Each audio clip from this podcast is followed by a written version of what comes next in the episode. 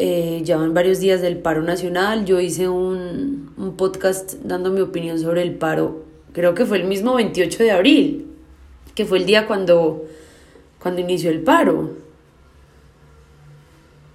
Eh, ¿Qué les puedo decir? Mm, la cosa se ha tornado complicada. Eh, este podcast realmente yo lo hago para que personas del exterior puedan visualizar de alguna manera la situación por la que está atravesando nuestro país. Y es que muchos amigos argentinos y mexicanos me dicen, pero explícanos qué es lo que está pasando. Y es que es muy complejo, porque, bueno, las personas, digamos, pensarán que se estaba luchando solamente por el tema de la reforma tributaria y dirán, pero ¿por qué están, están dando patadas de ahogados si es que la reforma ya no está? ¿O por qué ponen problema con el tema del ministro de Hacienda si es que el ministro ya no está? Y no es solo eso, es que hay que vivir en carne propia lo que es ser colombiano y tener que sufrir con esta carga día a día. Es que tú te levantas y tú dices, fue puta, yo porque no pude elegir haber nacido en, en Nueva Zelanda. Pero no, hijo puta, Dios dijo, si es, si es real, si es real que reencarnamos, que, que elegimos nuestras vidas, que elegimos nuestras familias, yo no sé yo, yo no sé yo por qué putas elegí, elegí nacer acá, o sea, ¿será que yo tenía que pagar un karma? ¿Será que yo en otra vida maté, maté un monje? Bueno, al fin al cabo todo es un aprendizaje y yo... bueno, sí, eh, al fin y al cabo todo es un aprendizaje y yo digo a mis amigos del extranjero, realmente la cosa está muy complicada. Una cosa es verlo por televisión y otra cosa es saber que nos están infundiendo miedo. Yo creo que yo le pongo unos cuatro o cinco días para que ya unos, unas personas empiecen a irse encima de las otras porque como se está supuestamente acabando el abastecimiento de cierto tipo de cosas, vemos los supermercados vacíos, claro que los vemos vacíos, pero también vemos informes del paro que dice, estamos dejando pasar la comida. Entonces yo digo, si están dejando pasar la comida, entonces ¿quién se la está comiendo? Porque acá no está llegando. Y claro, yo pienso que es una estrategia del gobierno para que los que están ahí medio, medio tibios de que apoyo el paro, pero no sé, digan, ¿cómo así? Estos hijos de puta no están dejando que entren comida, me les voy encima. Les voy a contar el nivel de, de cosas que están sucediendo que un alcalde de una ciudad invitó al pueblo a que tomara, a que surgiera, que naciera una, un tipo de seguridad privada y que las personas del común se armaran para irse en contra del mismo pueblo. ¿A ustedes eso no les parece? Eso, a ustedes no les, no les suena como familiar. Me suena como a las convivir, algo así. Yo les digo, me río como para no, para no llorar y no, uf, y no, no rendirme, porque yo creo que ha sido un desgaste emocional muy grande. No imagino para las personas que tienen que tienen víctimas, porque ha sido un desgaste emocional para todos los colombianos. Ha sido un ataque de noticias impresionante, pero entonces decimos, debemos dejar de compartir, no podemos dejar de compartir. Y, yo, y yo me he planteado esta idea de cómo sería si no existiese el Internet, cómo sería si, si, si, si alguien le hiciese caso a esa periodista que dijo que para ella la idea más brillante era que se limitara el acceso a Internet. Entonces, ¿qué somos? ¿Qué país somos? ¿Es que somos una dictadura? ah, mira, qué raro. Sí, o sea, les, amigos del extranjero, personas que estén escuchando, colombianos que estén escuchando y no sepan eso, una periodista dijo que la solución era limitar el acceso a Internet, que porque generaba mucho odio. Y yo me pregunto, eh, ¿cómo sería si no tuviésemos acceso a Internet? Eh, o sea, eh, sería a estas alturas de la vida y no sabríamos nada, no sabríamos, todos estarían desaparecidos, todos estarían retenidos quién sabe dónde, la policía tranquila. Si se hacen los, los ciegos con el tema de abusos policiales teniendo videos, teniendo en vivos, teniendo pruebas, ¿cómo sería si no tuviésemos nada de eso entonces? Están limitando nuestros derechos, nos están censurando, están amenazando a mis amigos. están hackeando celulares, están interceptando números.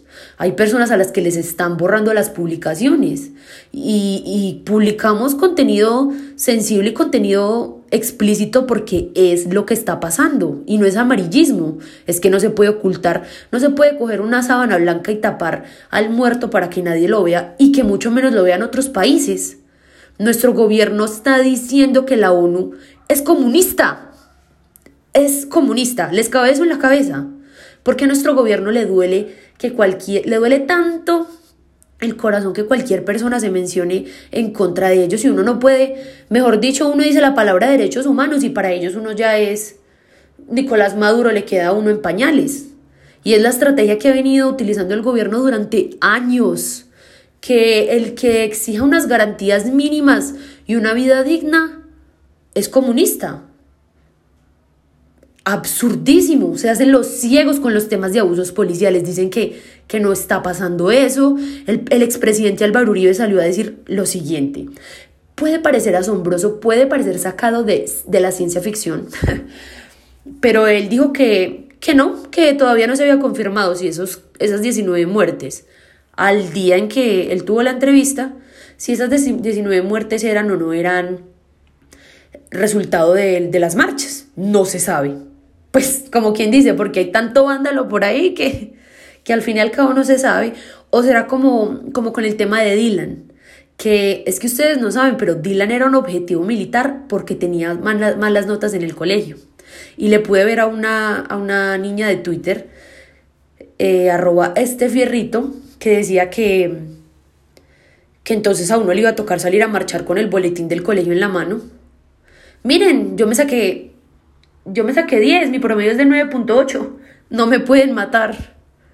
Y adicional a eso salieron a decir que no, que, que Dylan, el compañero que fue asesinado en las marchas del 2019, él se le atravesó a la bala.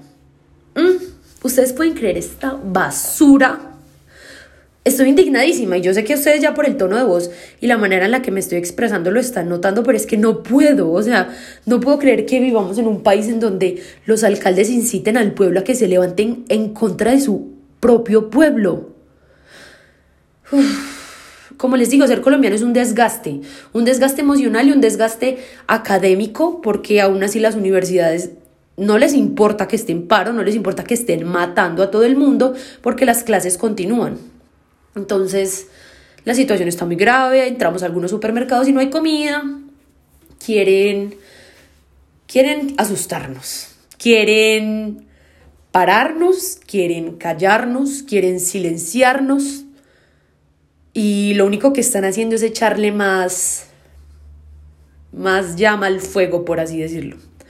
Están asesinando compañeros y la gente no se va a quedar quieta, la gente no se va a quedar callada.